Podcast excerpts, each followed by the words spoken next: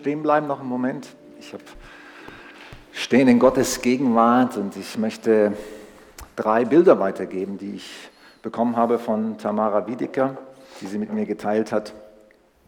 Das erste, was sie gesehen hat, ist oder gehört hat, wir befinden uns in einer schwierigen Zeit, in der Corona-Pandemie, in einer für viele Menschen schwierigen Zeit, unsicheren, unruhigen Zeit. Und sie hat gehört von Gott, diese Zeit ist keine Strafe, sondern diese Zeit soll dazu dienen, dass die Söhne und Töchter offenbar werden. Die Söhne und Töchter sollen offenbar werden. Das zweite Bild, was sie hatte, war vor zwei Wochen oder drei Wochen hier im Gottesdienst. Ist Tamara hier? Wenn sie hier ist, kann sie es auch selber sagen. Habe sie noch nicht gesehen. Vor zwei oder drei Wochen im Gottesdienst haben wir hier ein Lied gesungen miteinander. Sie weiß nicht mehr genau, welches es war, aber sie glaubt, es war das Vaterunser gesungen als Glaubensbekenntnis. Und sie hat gesehen, während wir hier standen, dass sich der Himmel geöffnet hat über der Kirche, wie als wenn der Himmel aufging.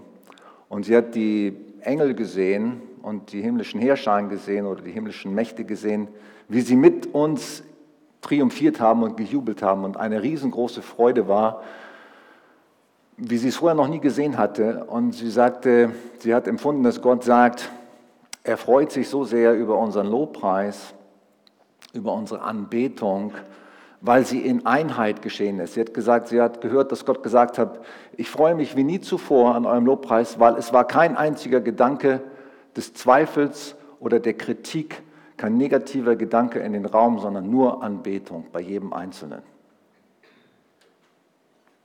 Das dritte Bild war direkt danach, sah sie, wie die vorne die Türen unserer Kirche geöffnet wurden und wie aus der Kirche ein Strom herausfloss. Und zwar ein Wasserstrom. Sie sagte, sie hat noch nie so ein klares Wasser gesehen. Ein klares Wasser, kristallklar wie ein Bergfluss und wie ein See, der herausfloss aus der Kirche in die Stadt. Und ähm, sie hat gesagt, das ist ein Bild für den Heiligen Geist, der von uns, von unserer Kirche, von uns Gläubigen fließt zu den Menschen in unserer Stadt, die so dringend diese frische und neue und reinigende, es war auch ein reines Wasser, eine reinigende Berührung von Gott brauchen. So diese drei Bilder möchte ich mit euch teilen. Es ist auch etwas, also mich hat es sehr tief bewegt, muss ich sagen, auch in dem Moment jetzt, wo ich es weitergebe, weil es ist irgendwie, es ist nicht nur so lapidar, für mich das, sind das tiefgreifende Wahrheiten. Wenn Gott so etwas offenbart, dass sich der Himmel über uns öffnet, er jubelt über wie nie zuvor über unsere Einheit. Das ist doch fantastisch. Oder dieses Wasser, was rausfließt aus unserer Kirche.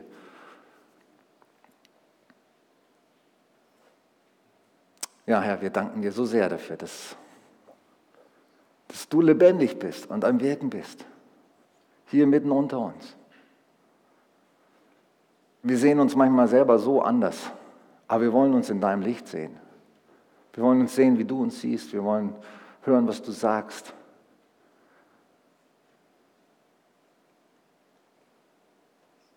Danke, dass du gesagt hast, diese Zeit auch, die so schwierig ist, ist keine Zeit der Strafe, sondern eine Zeit, in der die Söhne und Töchter offenbar werden sollen. Und das wünsche ich mir noch viel mehr, Herr. Lass uns noch viel stärker in diese Bestimmung kommen, in das, wozu du uns berufen hast, was du wirken möchtest.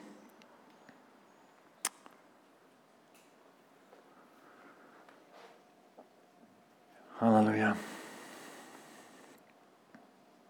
Amen. Ich habe gerade ein Bild oben an die Technik geschickt äh, über die E-Mail. Ist angekommen, oder? Ähm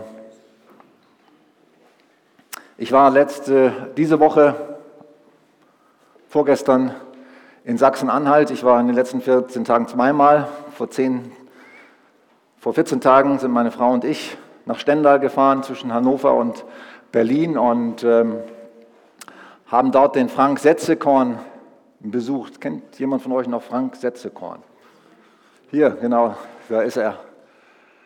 Er ist vor einem Jahr, äh, er hatte hier in der Stifterstraße gewohnt, viele Jahre. Er ist hier durch unsere Aktionen, Kinderaktionen eigentlich, die wir gemacht haben, ähm, in Kontakt mit unserer Kirche gekommen. Er hat schon immer wieder, er hat uns dann später erzählt, er hat schon Jahre vorher, er hat schon lange hier gewohnt, immer gedacht, was ist denn das für eine Kirche da? Aber er hat sich nie getraut, mal in die Kirche zu kommen. Das ist auch interessant. Vielleicht gibt es hier noch mehr Menschen hier am Hühnerberg oder sonst wo in der Stadt, die sagen, es ist doch wirklich, was passiert da in dieser Kirche? Gerne würde ich mal kommen. Sie trauen sich nicht. Aber was machen wir, wenn die Menschen sich nicht trauen, zu uns zu kommen? Dann gehen wir zu ihnen. So, ein Team, meine Frau und noch andere haben angefangen damals mit Bedas zusammen so Kinderaktionen durchzuführen. Und der Sohn von der Tatjana, Pat, äh, äh, Franks Frau, Patrick, kam mit zu den Kinderaktionen. Und wir haben dann nebenbei so einen Kaffeetisch aufgestellt, sodass die Eltern da ein bisschen mit dabei sein konnten. Und Frank und Tatjana haben sich dazugesetzt, ein bisschen im Abstand. Und wir sind mit ihnen ins Gespräch gekommen. Um das kurz zu machen, er kam, beide kamen zum Glauben, haben sich hier taufen lassen, haben hier geheiratet in der Kirche. Und das war so schön zu sehen, ähm, was sich in seinem Leben gewendet hat. Dann von einem Jahr ist er eben nach Stendal gezogen. Er hat leider da nicht so richtig Anschluss gefunden, obwohl es da auch zwei Freikirchen gibt. Aber wir haben Kontakt gehalten. Ähm, er hat dann eine sehr schwere Zeit erleben müssen. Er ist vor einem halben Jahr schwer an Krebs erkrankt und hat dann sehr stark abgebaut und wir haben Kontakt mit ihm äh, gehalten dort. Aber es sind tolle Dinge passiert. Er hat sich mit seinen Eltern versöhnt, mit seiner ganzen Familie. Da ist viel Zerwürfnis gewesen und Gott hat da erstaunliche Dinge getan. Und dann hatte Florenz auf dem Herzen, wir sollten eben vor zwei Wochen noch einmal hinfahren, ihn besuchen. Sind dann hingefahren, haben Zeit mit ihm gehabt, zwei Tage er ist im Hospiz gewesen dort in Stendal. Wunderschöne Einrichtung. Toll, dass es Hospizeinrichtungen gibt von der evangelischen Kirche. So liebevoll, wie sie das da für ihn und für die anderen Gäste alles, sage ich mal, in ihrer Sterbezeit vorbereitet haben. Haben da mit ihm beten können, er auch noch Schritte gehen können, als vorbereitend, vorbereitend auf diesen Schritt in die Ewigkeit. Und dann letzte Woche am Sonntag ist er umgezogen. Ich sage umgezogen, weil man sagt gestorben, so ein altmodischer Begriff, der auch schön ist, heißt heimgegangen. Ich sage heute umgezogen. Er ist in den Himmel umgezogen. Weil Jesus sagt, wer stirbt, wer nicht glaubt und stirbt, der wird leben, auch wenn er stirbt. Und wer nicht glaubt, der wird niemals sterben sagt er im Johannesevangelium. Niemals sterben. In dem Moment, wo Frank letzten Sonntag in der Nacht seine Augen geschlossen hat, hat er sie im selben Moment wieder aufgemacht im Himmel bei Jesus. Halleluja. Ein Sieg. Er ist umgezogen in die Ewigkeit. Ich bin in derselben Nacht wach geworden und ich wusste, das gespürt in meinem Herzen, Frank ist in die Ewigkeit gegangen. Am Morgen rief mein Bruder, sein Bruder mich an und sagte, ja. Und jetzt äh, letzt, am Freitag, er wollte unbedingt, dass ich die Beerdigung halte. Und ich bin dann nochmal hingefahren und äh, jetzt am Freitag habe die Beerdigung dort gemacht und bin gestern wieder zurückgekommen. Ich sollte auch die Gemeinde herzlich grüßen, alle, die ihn kennen, danken für das, was ihr für ihn getan habt, für Gebete für ihn. Ja, das ist doch wunderbar, wenn Menschen Jesus finden ewige Hoffnung bekommen. Und äh, auch der Tod kein Schrecken mehr ist. Das habe ich auch gelesen dann am Grab. Tod, wo ist dein Schrecken? Hölle, wo ist dein Sieg? Aus dem ersten Korintherbrief. Es gibt kein Schrecken mehr. Für die, die glauben, für die, die Jesus kennen, hat der Tod seinen Schrecken verloren. Weil das Beste kommt zum Schluss. Das Beste wartet auf uns. Und ich durfte dort auch das Evangelium verkünden. Sachsen-Anhalt, wie der ganze Osten, das ist eine Gegend, wo die wenigsten Menschen an Jesus glauben. Auch obwohl es in Sachsen-Anhalt die meisten Kirchen gibt, das habe ich von der evangelischen Pastorin erfahren. Es gibt flächenmäßig betrachtet in Sachsen-Anhalt die meisten Kirchen weltweit. Interessant. Wahrscheinlich noch aus eben der Reformationszeit von Martin Luther und so weiter. Jedes kleine Dorf, das Dorf, wo er beerdigt wurde, Rinddorf, nur 100 Einwohner, aber eine Kirche, schöne Kirche. Und jedes kleine Dorf hat eine eigene Kirche, aber glaubensmäßig ist da nicht viel. Und ähm, auch in der Familie von Frank gab es keine bekennenden Christen, aber es bewegt sich etwas. Und ich habe das Evangelium verkünden dürfen auf der Beerdigung, allen sagen dürfen, ich habe über Johannes 3, Vers 16 gepredigt, so sehr hat Gott die Welt geliebt, dass er seinen eingeborenen Sohn gab, damit jeder, der an ihn glaubt, nicht verloren geht, sondern das ewige Leben bekommt. Und ich bete für seine Familie und für alle, die das gehört haben, habe noch Schriften verteilt, dass viele zum Glauben kommen werden.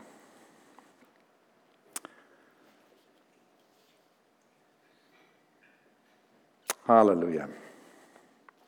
Gott hat mir für die Predigt heute aufs Herz gelegt, über das neue Land zu predigen. Er sprach, der Heilige Geist sprach vor einiger Zeit, von gar nicht so lange her, zu mir in meiner Gebetszeit, du sollst neues Land einnehmen. Halleluja. Und ich finde, es passt auch gut zur Taufe, dass wir neues Land einnehmen, erobern. Und der Schritt der Taufe ist so, so ein Schritt dazu, neues Land zu erobern. Gott möchte für jeden von uns, bin ich überzeugt, nicht nur für mich, nicht nur für Anja, für jeden von uns, dass wir neues Land einnehmen. Und du darfst mal die PowerPoint, habt ihr die PowerPoint dort oben? Ihr habt keine PowerPoint. Warum nicht? Ich habe sie doch geschickt. Sie wollten unbedingt gestern von mir die PowerPoint haben, na gut, ist egal.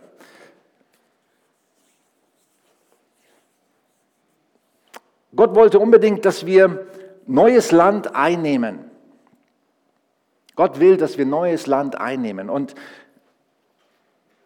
ich möchte am Anfang einen Text lesen aus dem 1. Mose, aus Genesis 12. Kapitel, Verse 1 bis 5 über Abraham. Und das ist eine sehr interessante Geschichte in Bezug auf neues Land.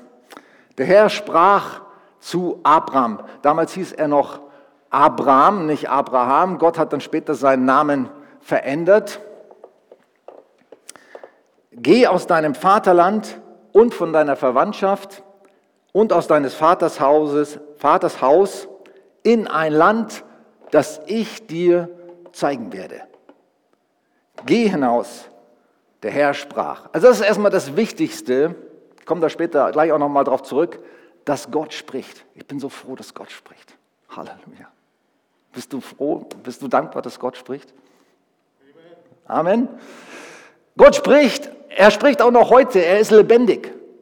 Er hat durch sein Wort gesprochen, aber dieses Wort, die Bibel, das ist nicht tot, das wird durch den Heiligen Geist lebendig in unseren Herzen, wenn wir es glauben.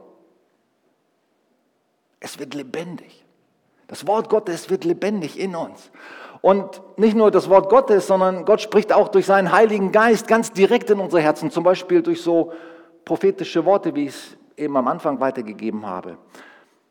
Spricht er jetzt zum Beispiel zu uns als ganzer Gemeinde, aber er spricht zu jedem von uns ganz persönlich. Er spricht sein lebendiges Wort hinein in unser Herz.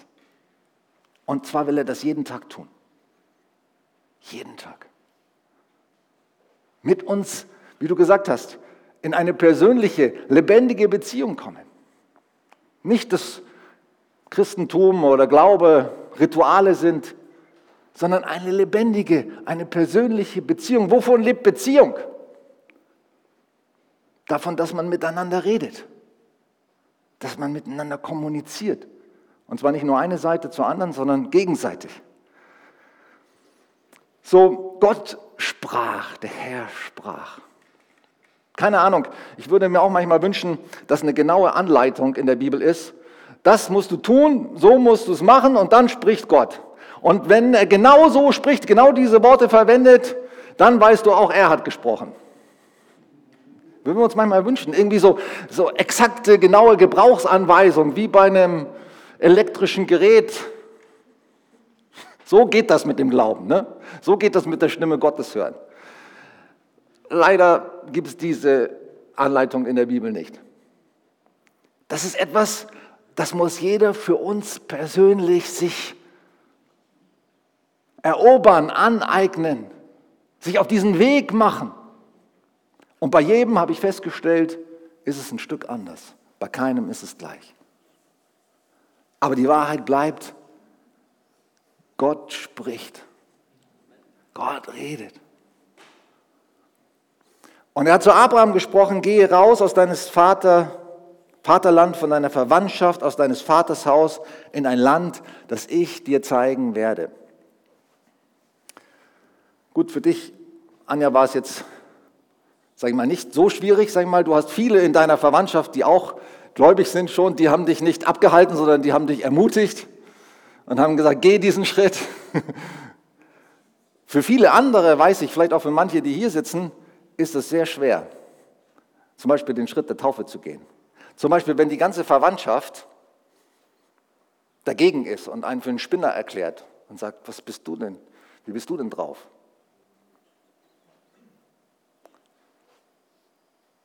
Weiß nicht, wie es für Abraham war. Abraham noch damals. Aber leicht war es, glaube ich, nicht, weil er musste alles verlassen. Alles, was er kannte bisher, alles, was er gewohnt war, wo er vielleicht seine Sicherheit drin hatte. Und im Glauben zu leben und neues Land einzunehmen, egal welcher Schritt für dich ansteht, ist ein Schritt aus alten Sicherheiten und Gewohnheiten heraus. Das gilt für jeden. Ein Schritt des Glaubens ist immer ein Schritt in was Neues.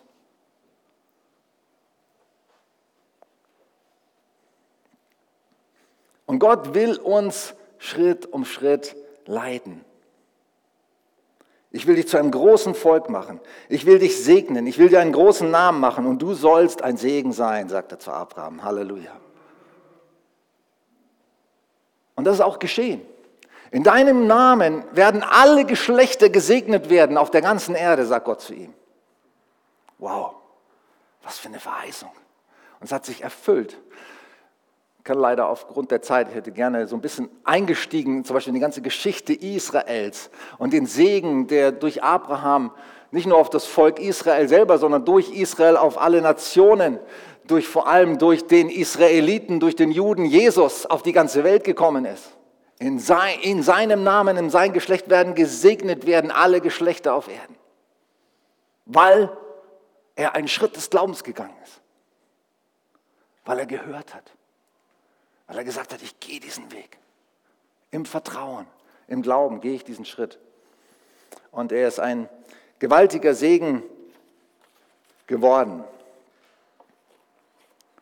Ich möchte zwei Aspekte nehmen über dieses neue Land, die ich dir, Anja und uns allen weitergeben möchte.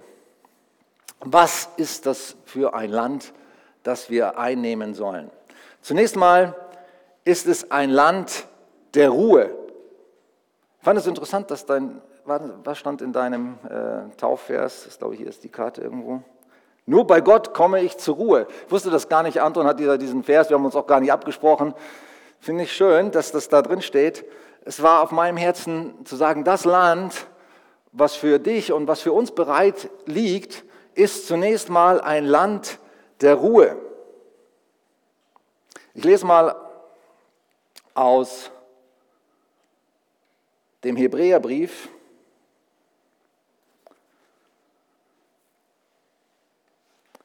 Ich nehme mal ein bisschen längeren Abschnitt.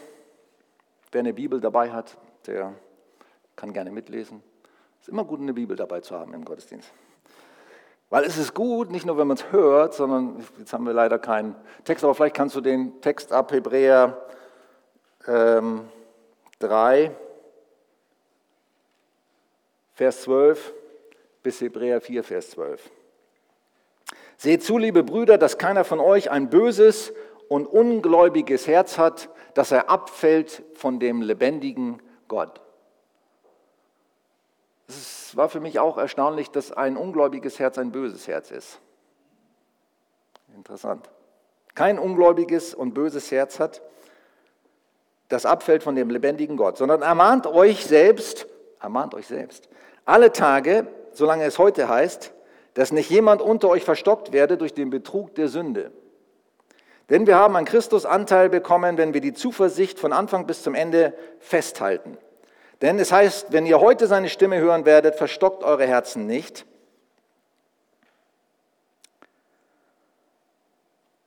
Überspringe ein bisschen.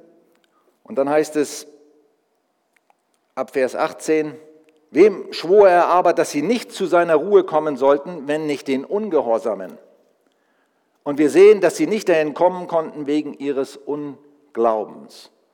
Sie sollten in seine Ruhe kommen. So lasst uns nun mit Furcht darauf achten, dass keiner von euch zurückbleibe, solange die Verheißung noch besteht, dass wir zu seiner Ruhe kommen sollen. Denn wir, die wir glauben, gehen ein in die Ruhe, wie er gesprochen hat. Das ist ein bisschen zusammengefasst. Auf jeden Fall, Gott sagt hier, dass wir hineingehen sollen in ein Land der Ruhe. Was für eine Ruhe ist denn damit gemeint? Die Bibel macht das gerade im Hebräerbrief sehr deutlich. Das ist die Ruhe von unseren eigenen Werken. So wie Gott zur Ruhe gekommen ist, heißt es da weiter im Hebräerbrief, von seinen eigenen Werken am Sabbat, am siebten Tage, so ist auch noch eine Sabbatruhe für uns übrig, dass wir zur Ruhe kommen sollen von unseren eigenen Werken. Was bedeutet das? Das heißt, dass wir glauben sollen, dass alles, das steht auch dort drin, dass alles für uns schon vorbereitet ist. Alles hat Gott schon für uns gemacht. Jesus sagt es am Kreuz, es ist vollbracht. Wir können nichts mehr tun zu unserer Errettung. Wir können auch nichts dafür tun für die Werke, die wir aus unserem Glauben oder durch unseren Glauben für Gott tun sollen. Das sind nicht unsere eigenen Werke, das sind Gottes Werke, die er bereits vorbereitet hat. Da können wir uns nichts drauf einbilden, das können wir uns nicht erarbeiten, das können wir nicht tun. Das hat Gott allein für uns gemacht. Und das ist das Land der Ruhe. Halleluja. Ich muss es nicht selber machen. Meine Erlösung, du hast sie für mich gemacht. Die Werke, die ich tun soll, sie sind schon vorbereitet vor Anbeginn der Welt. Ich muss nur hören und glauben. Hören und glauben, damit ich in, dieses, in diese Ruhe hineinkomme. Ich habe vor kurzem auch gepredigt über die Ruhe. Es gibt drei Dinge, die wichtig sind über die Ruhe. Wisst ihr das noch? Den Tag in der Ruhe beginnen, aus der Ruhe heraus starten. Der jüdische Tag beginnt nicht am Morgen, der jüdische Tag beginnt am Abend mit der Ruhe. Der beginnt nicht mit Werken, sondern der beginnt damit, dass man erstmal zur Ruhe kommt, isst, Gemeinschaft hat, schläft. So beginnt der jüdische Tag. Aus Abend und Morgen heißt es schon, in der Schöpfung wurde der erste Tag. Nicht aus Morgen und Abend. Wir denken, erst arbeiten wir, erst schaffen wir, erst müssen wir was leisten und dann dürfen wir ausruhen. Bei Gott ist es anders. Erst ruhen. Erst bei ihm zur Ruhe kommen. Erst wissen, es ist alles vollbracht. Erst wissen, du hast alles für mich vorbereitet und dann aktiv werden und seine Werke tun. Das ist doch ein ganz anderes Konzept. Aber es ist so schön. Das ist Gnade. Das ist Leben aus der Gnade. Und das heißt nicht inaktiv sein. Ruhe und Gnade führen nicht in die Inaktivität, in die Passivität, sondern sie führen in eine effektive Aktivität. Effektive Aktivität. Niemand war so aktiv, so effektiv wie Jesus. Er hat aus der Ruhe gelebt, aus den vorbereiteten Werken. Er sagt, ich tue nichts, nichts, außer das, was ich den Vater tun sehe. Da, in diese Haltung möchte Gott uns hineinbringen, in das Land der Ruhe. Und das zweite ist das Land Zweiter Aspekt, der Land der Segnungen und der Verheißungen. Es ist ein Land, in dem Milch und Honig fließt, sagt die Bibel. Wir sollen hineinkommen das Land Kanaan, was Abraham versprochen war und auch später dann den Israeliten, die in Gefangenschaft, in Knechtschaft waren bei den Ägyptern. Sie sollten das Land einnehmen, in dem Milch und Honig fließt. Wisst ihr, das, Gott hat für uns gute Dinge vorbereitet. Sehr gute Dinge. Eine super Zukunft. Ich weiß, was ich für Gedanken ich über euch habe. Gedanken des Friedens, nicht des Leidens um euch eine Zukunft zu geben, wie sie ihr euch selber erhofft und wünscht. Jeremia 29, Vers 11. Gott will uns Zukunft geben, ein wunderbares Land. Er hat für jeden für uns ein Land von Segnungen und von Milch und Honig vorbereitet. Vorbereitet und zur Verfügung gestellt von Gott. Aber es gibt ein Problem. Es ist zwar alles fertig, es ist zwar alles vorbereitet von Gott, aber es muss im Kampf erobert werden. Die Bibel spricht, auch das Alte Testament spricht in Bildern zu uns. Und das Volk Gottes musste das verheißene Land erobern. Es musste es einnehmen, Stück, für Stück, Stadt für Stadt, Gebiet für Gebiet. Es gehörte ihnen, es war ihnen versprochen, es war ihr Eigentum, aber sie mussten es einnehmen. Und der Schritt der Taufe zum Beispiel, das ist so ein Schritt. Ich nehme das Land ein, dieses verheißene Land. Es ist aber nur ein, einer von tausend Schritten. Jeden Tag folgen weitere Schritte, wo du das gute Land und wir jeder von uns das gute Land einnehmen soll. Im Glauben, im Glauben, im Gehorsam im Vertrauen auf Gott, aus der Beziehung mit ihm. Was ist dein nächster Schritt? Weißt du das? Was ist die nächste Stadt? Was ist dein Jericho? Wo dicke Mauern stehen. Gott will, dass du es eroberst, dass du es einnimmst, dass du das gute Land einnimmst. Er hat es vorbereitet. Es ist unser Eigentum. Es gehört uns. So viele Segnungen, so viele Verheißungen. Das, die Bibel ist voll von Verheißungen. Das Land von Milch und Honig ist im Grunde das Land der Verheißungen. Studier mal die Bibel, was Gott dir alles zusagt, was er dir alles zuspricht, was er alles sagt. Das habe ich dir bereits gegeben. Das ist bereits dein Eigentum, deine Identität, dein gutes Land. Da kommst du nicht zum Ende in deinem ganzen Leben nicht. Und das gilt es einzunehmen, zu erobern. Ich glaube das, Herr, auch wenn ich nichts sehe, wenn ich nichts fühle. Ich glaube das. Ich gehe Schritte im Glauben auf der Grundlage dieser Verheißungen. Für viele Menschen mag das ein Unsinn sein, in so ein Wasser hineinzusteigen, sich untertauchen zu lassen. Was für ein Quatsch, bist du schon als Baby getauft. Was macht denn das für einen Unterschied? Es ist ein Schritt im Glauben, ein Schritt im Gehorsam. Ja, Jesus hat gesagt, wer glaubt und getauft wird, nicht wer getauft ist und glaubt, sondern die Taufe ist ein Bekenntnisschritt. Nachdem ich zum Glauben gekommen bin, lasse ich mich taufen. Ich gehe diesen Schritt als ein Zeichen, ich stelle mich da drauf, auf das, was Gott gesagt hat. Ich folge ihm, ich werde ein Jünger, eine Jüngerin, eine, ein, ich gehe in die Lehre bei Jesus und er zeigt mir, was dran ist. Heute die Taufe, morgen der nächste Schritt ich stelle mich dir zur Verfügung, Verfügung für, führe du mich. Leite du mich Schritt für Schritt. Im Leben von einem Christen müssen viele Bekehrungen passieren. Viele Bereiche unseres Lebens müssen aufgeräumt werden, bekehrt werden, Gott untergeordnet werden. Zum Glück macht Gott das nicht alles auf einmal. Würde uns erschlagen. Jemand sagte mal, auch der Geldbeutel bei Christen muss sich bekehren. Das ist manchmal das, die größte Festung. Viele Bereiche in unserem Leben müssen Gott untergeordnet werden. Unsere Zeit, unser Geld, unsere Beziehungen, unsere ganze Gedankenwelt, unser Umgang mit Menschen und so weiter.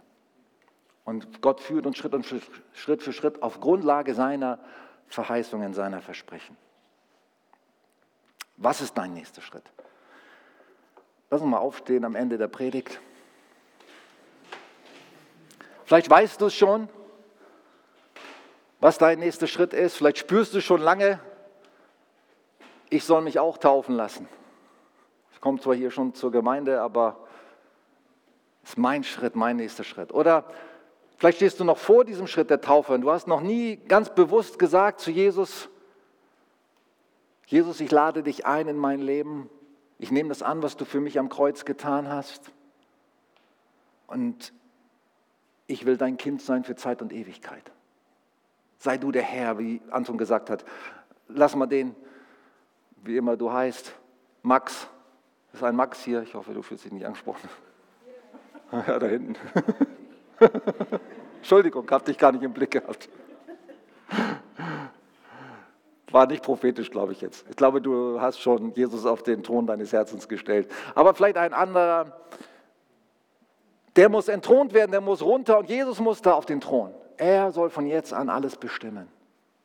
Ich bekehre mich. Das ist der Schritt vor der Taufe. Ich sage Jesus, du bist Herr.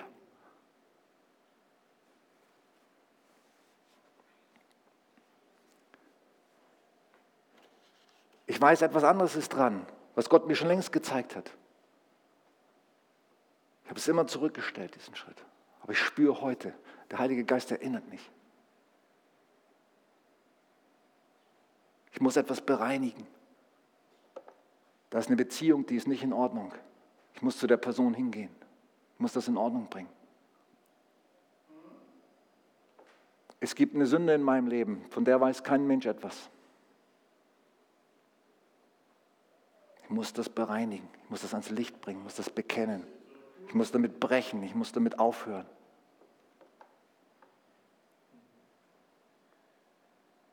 Du weißt, was der nächste Schritt ist. Der Heilige Geist zeigt es dir.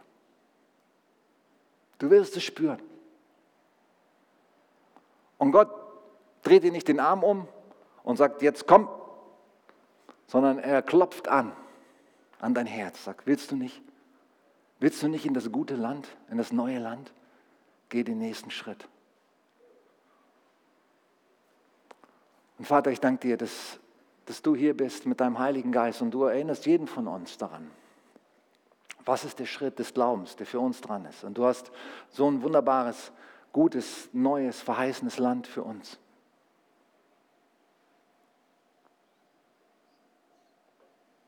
Ein Land, in dem Milch und Honig fließt. Ein Land wunderbarer Verheißungen.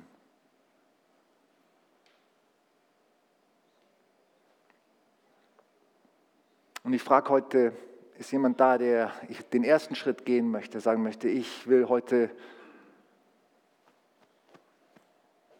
mich selber entmachten und Jesus auf den Thron meines Lebens setzen. Ich will ihn bitten, dass er in mein Leben kommt. Ich habe bisher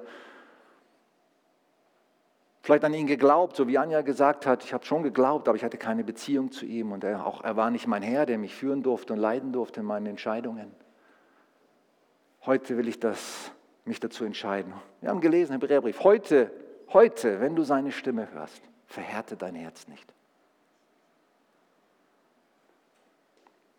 Ich möchte für dich beten. Wenn du das möchtest, dann heb deine Hand. Sag, hier bin ich. Von heute an hast du den ersten Platz in meinem Leben. Ich will dir folgen. Ich will die Schritte des Glaubens gehen. Jesus, ich danke dir. Ich danke dir, dass du hier bist. Danke, dass du anklopfst an unsere Herzen. Danke, dass du uns berührst mit deinem Geist, dass du uns führst Schritt für Schritt. Du kennst unsere Herzen. Du siehst jeden, der hier ist. Und ich danke dir, dass du so geduldig bist, so treu bist, so barmherzig bist, so gnädig bist. Weil du willst, dass niemand verloren geht, sondern dass jeder zur Erkenntnis der Wahrheit kommt. Und jeder in die Fülle kommt, jeder in, die, in dieses gute Land kommt, das du vorbereitet hast für uns. Halleluja. Amen.